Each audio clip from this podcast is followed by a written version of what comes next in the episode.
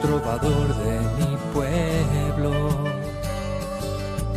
hoy perseguido por servir al Señor.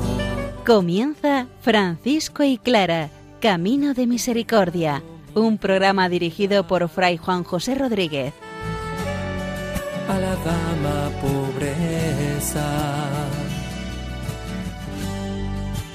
Poder estar más cerca de Dios. Yo, Clara,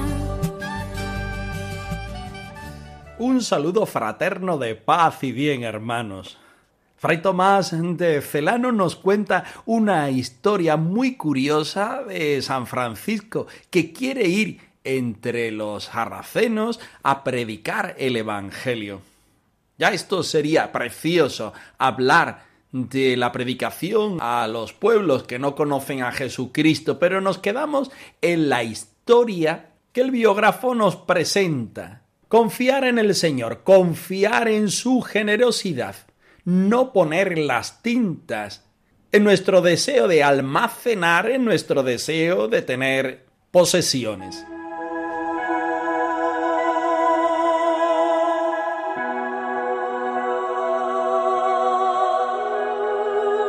El deseo es una tendencia de todos los tiempos. Cargamos las tintas en distintas realidades, algunas de ellas encomiables. No es el deseo el que da la felicidad, sino la consecución del mismo. Pero a veces no podemos llevarlo a efecto.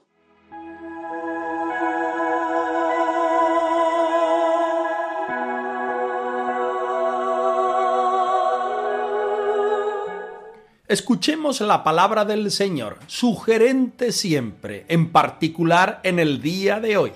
Pongamos el acento en lo que nos dice el Señor para sumergirnos posteriormente en la espiritualidad franciscana.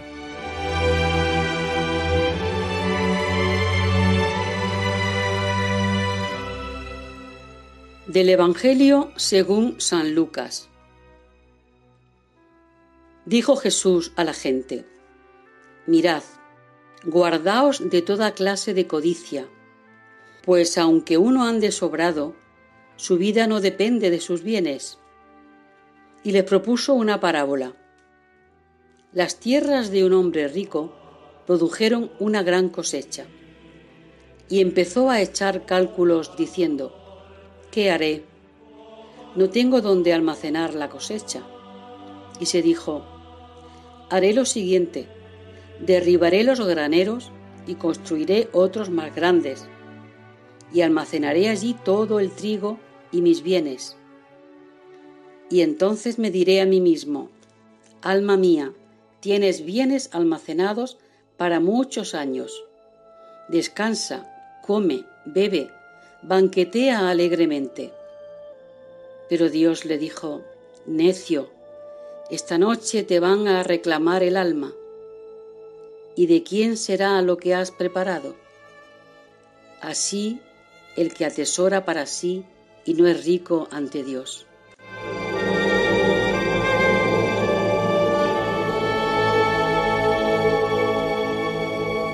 Nos encontramos en el corazón del Evangelio de San Lucas, donde Jesús dice a la gente que se guarden de toda codicia. Este es el tema, este es el punto que quiere tratar Jesús con los que le siguen. Y para eso les cuenta una parábola.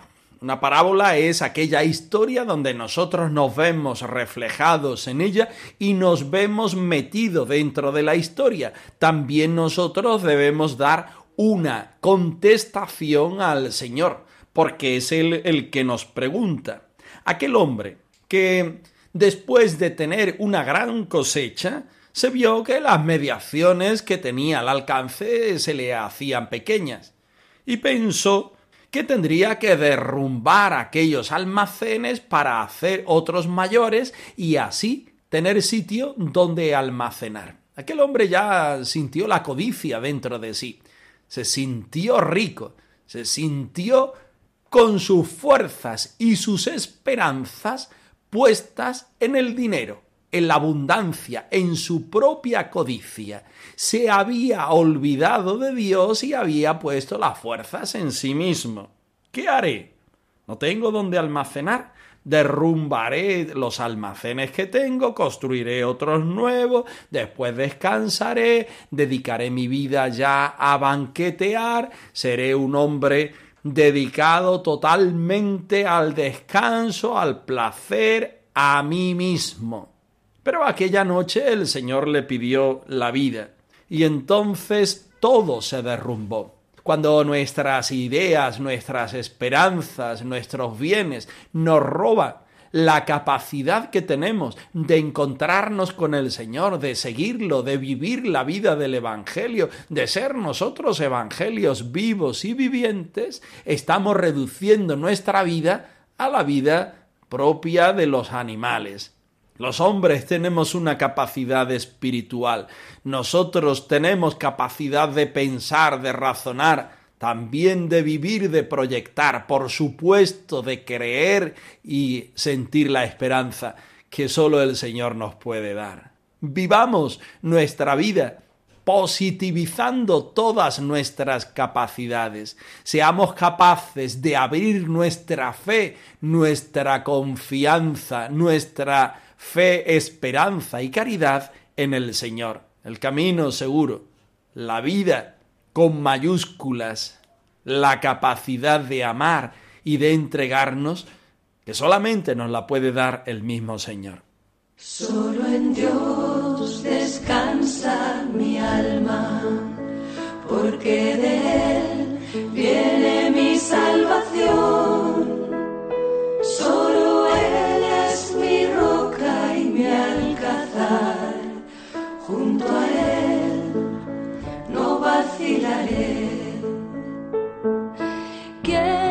Sostiene la esperanza? ¿Quién consuela el dolor? ¿A quién confiar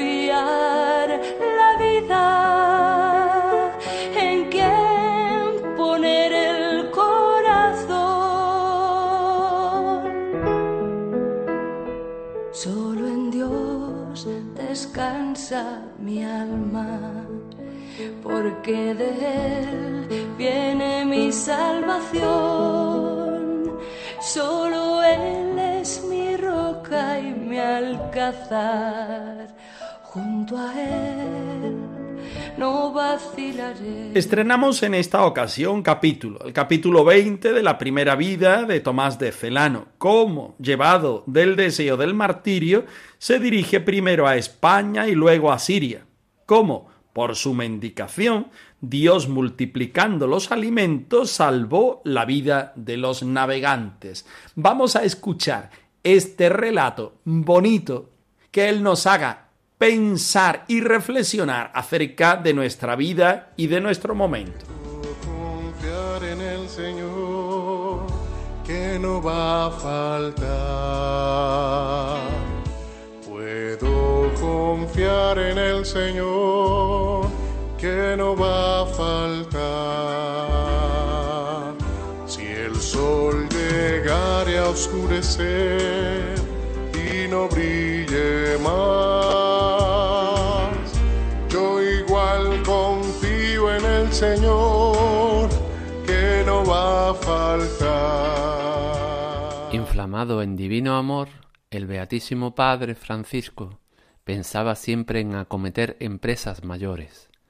Mantenía vivo el deseo de alcanzar la cima de la perfección, caminando con un corazón anchuroso por la vía de los mandamientos de Dios.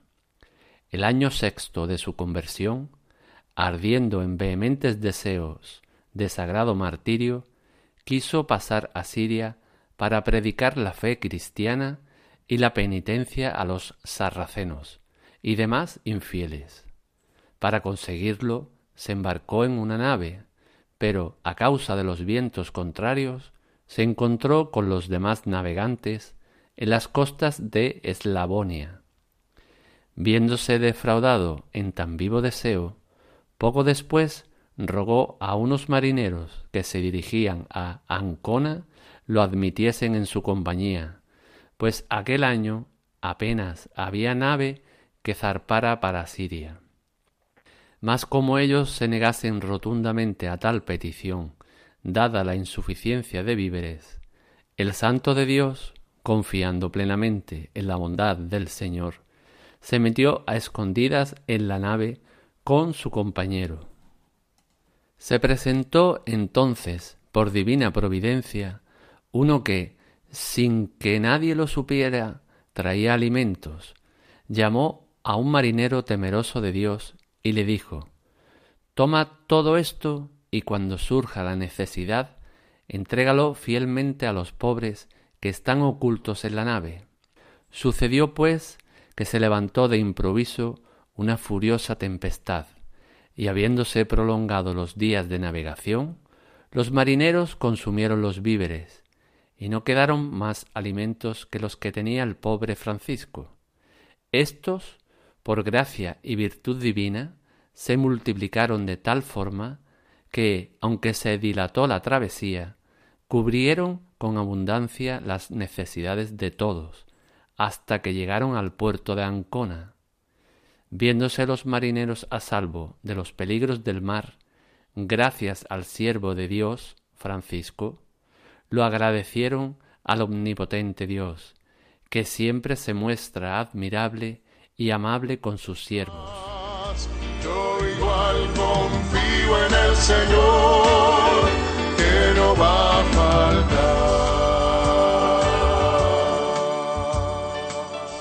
Sería muy importante hablar acerca de las misiones, del deseo misionero de Francisco de Asís, de hablar de las misiones en sentido de las misiones con el mundo árabe, muy presente en la persona de Francisco y en la experiencia franciscana, pero no es el momento ahora, no porque el texto no hable de ello, sino porque vamos a dirigir nuestra meditación hacia otra parte Francisco quiere responder al Señor de forma fiel. Quiere, como nos dice el biógrafo, llegar a la cima de la perfección caminando con un corazón anchuroso por la vía de los mandamientos del amor. El Señor Dios es amor.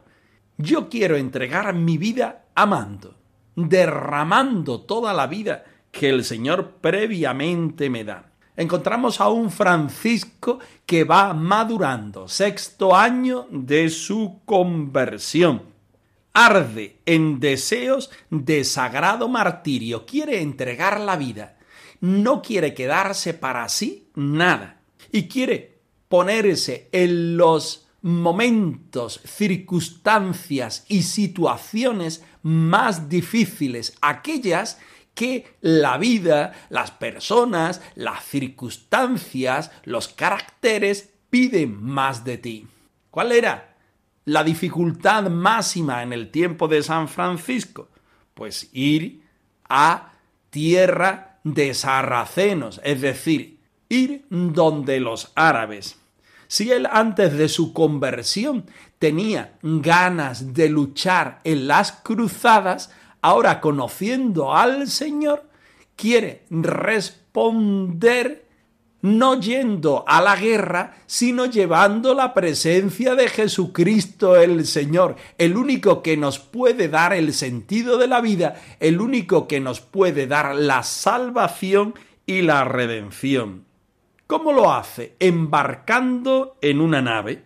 Eran los medios de comunicación del momento. Pero resultó que él tenía unas ideas y el Señor tenía para él otras. El hombre pone y Dios dispone. Viéndose defraudado en tan vivo deseo, poco después rogó a unos marineros que se dirigían a Ancona que lo admitiesen en su compañía. Pero estos les dijeron que no, porque no iban a tener alimentos suficientes en el barco. Dejamos la historia aquí y seguimos adelante dentro de un momento.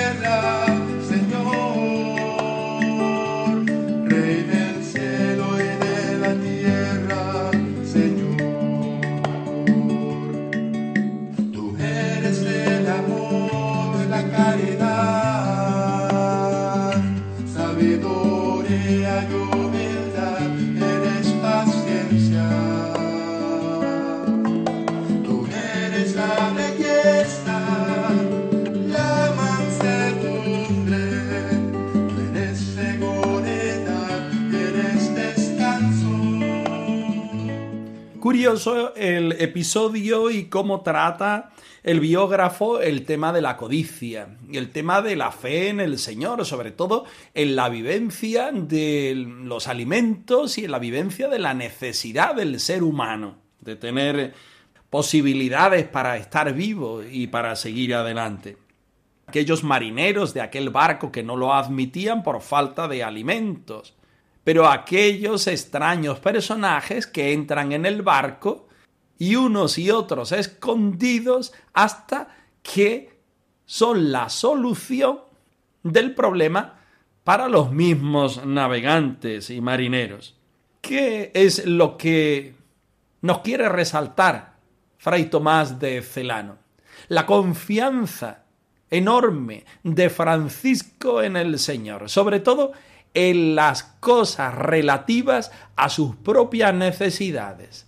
Él quería entregar su vida al Señor totalmente, quería ser un mártir, quería ser misionero, quería ser misionero en las circunstancias y en los lugares más difíciles para demostrar al Señor su entrega, su fidelidad y las ganas de vivir a la perfección el Evangelio. El Señor, por otra parte, le muestra cómo lo cuida, cómo lo guarda, cómo lo lleva y cómo lo protege. En las cosas más normales y más humanas de la vida.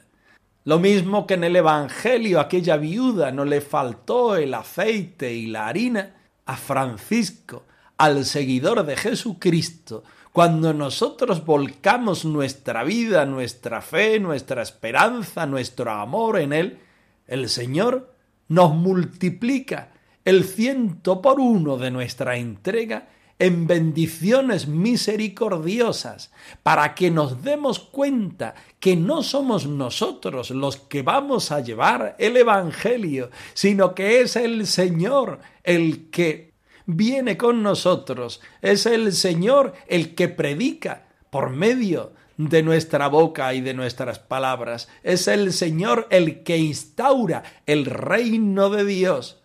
Y nosotros somos simples mediaciones. Siempre que decimos al Señor que sí y abrimos sus posibilidades a que el reino de Dios se haga presente en la tierra. Esta historia de amor que significa Dios con nosotros se vivió en la persona de Francisco. Hoy es un buen momento, un precioso momento para que nosotros seamos capaces de reconocer en la persona de Francisco esa santidad, pero en nosotros mismos esa llamada a hacer lo que el Señor quiera en nuestra vida, en nuestro momento y en nuestras circunstancias. Mi Dios y mi todo, Señor, eres tú.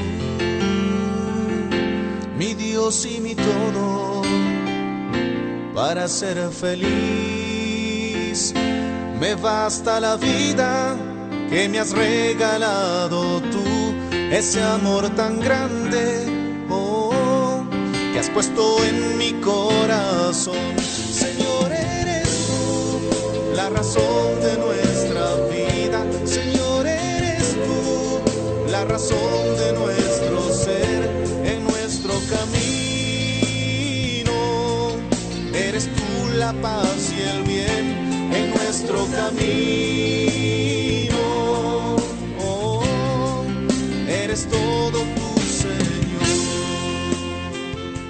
Necesitamos volver una y otra vez sobre aquellos aspectos que los otros siembran en nosotros. Sus palabras, ejemplos, testimonio de vida, todo nos va afectando en la medida que nosotros le damos cabida. Cuando somos capaces de asimilar lo de fuera y hacerlo nuestro, es el momento de empezar a ser personas nuevas.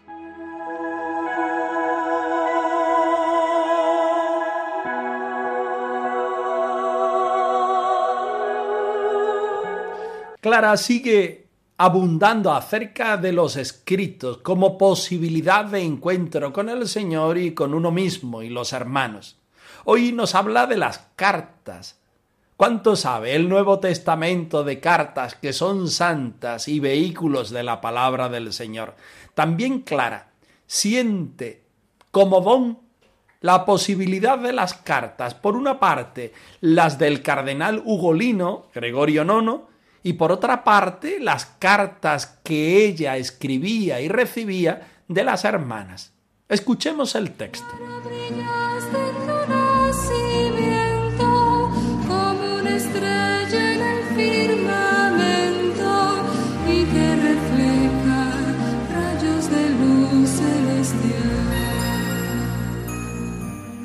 Recuerdo especialmente las cartas del cardenal Ugolino, que más tarde sería elegido papa con el nombre de Gregorio IX.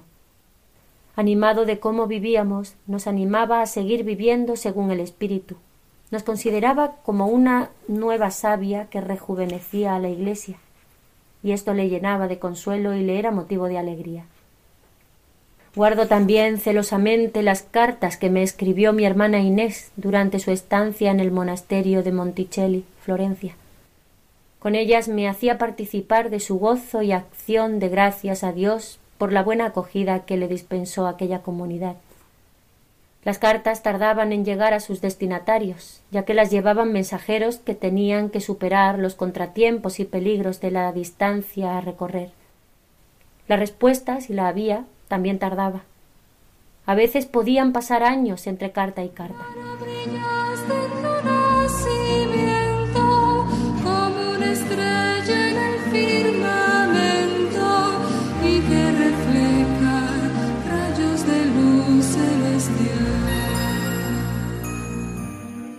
El Señor se sirve de las mediaciones humanas para instaurar el reino de Dios, para dirigirse al hombre de todos los tiempos respetando sus circunstancias y sus necesidades. El capítulo 8 de la biografía Me llamo Clara de Asís de Gadi Pons nos habla de Clara como escritora. El amor de Dios se hace presente por medio del estudio, por medio de la palabra, por medio en esta ocasión de la palabra escrita. Dios escribe derecho sobre renglones torcidos aun respetando la precariedad del siglo XIII, en, en el que las cartas, las comunicaciones eran muy lentas y pesadas, recordemos que quizá entre carta y carta había más de un año de espacio. Aún así, las cartas que escribe Clara a sus hermanas y sus hermanas a ellas las cartas del cardenal Ugolino, más tarde Gregorio IX, han sido y son un tesoro para nosotros, seguidores del carisma franciscano de todos los tiempos. Son una clara referencia de la forma de vida franciscana de aquel tiempo y una petición a que seamos capaces de vivir fielmente en todos los momentos el Evangelio de nuestro Señor Jesucristo dentro de la Iglesia, reforzando si cabe, poniendo el acento si cabe en aquellas particularidades franciscanas. Vivir el Espíritu, hacerlo como una nueva savia, que siempre rejuvenezca el seno de la Iglesia, que sea motivo de consuelo para aquellos que están tristes, cartas que hablen de una expresión de entrega y de amor, de unas vidas sencillas, totalmente entregadas al Señor, donde el Señor es el que escribe la palabra amor en las circunstancias, acciones, pensamientos y letras de aquellas pobres hermanas recluidas en lo físico, pero libres para vivir en el espíritu de contemplación de aquel tiempo y de todos los tiempos. También nosotros estamos llamados hoy a vivir este carisma siempre nuevo y siempre por estrenar.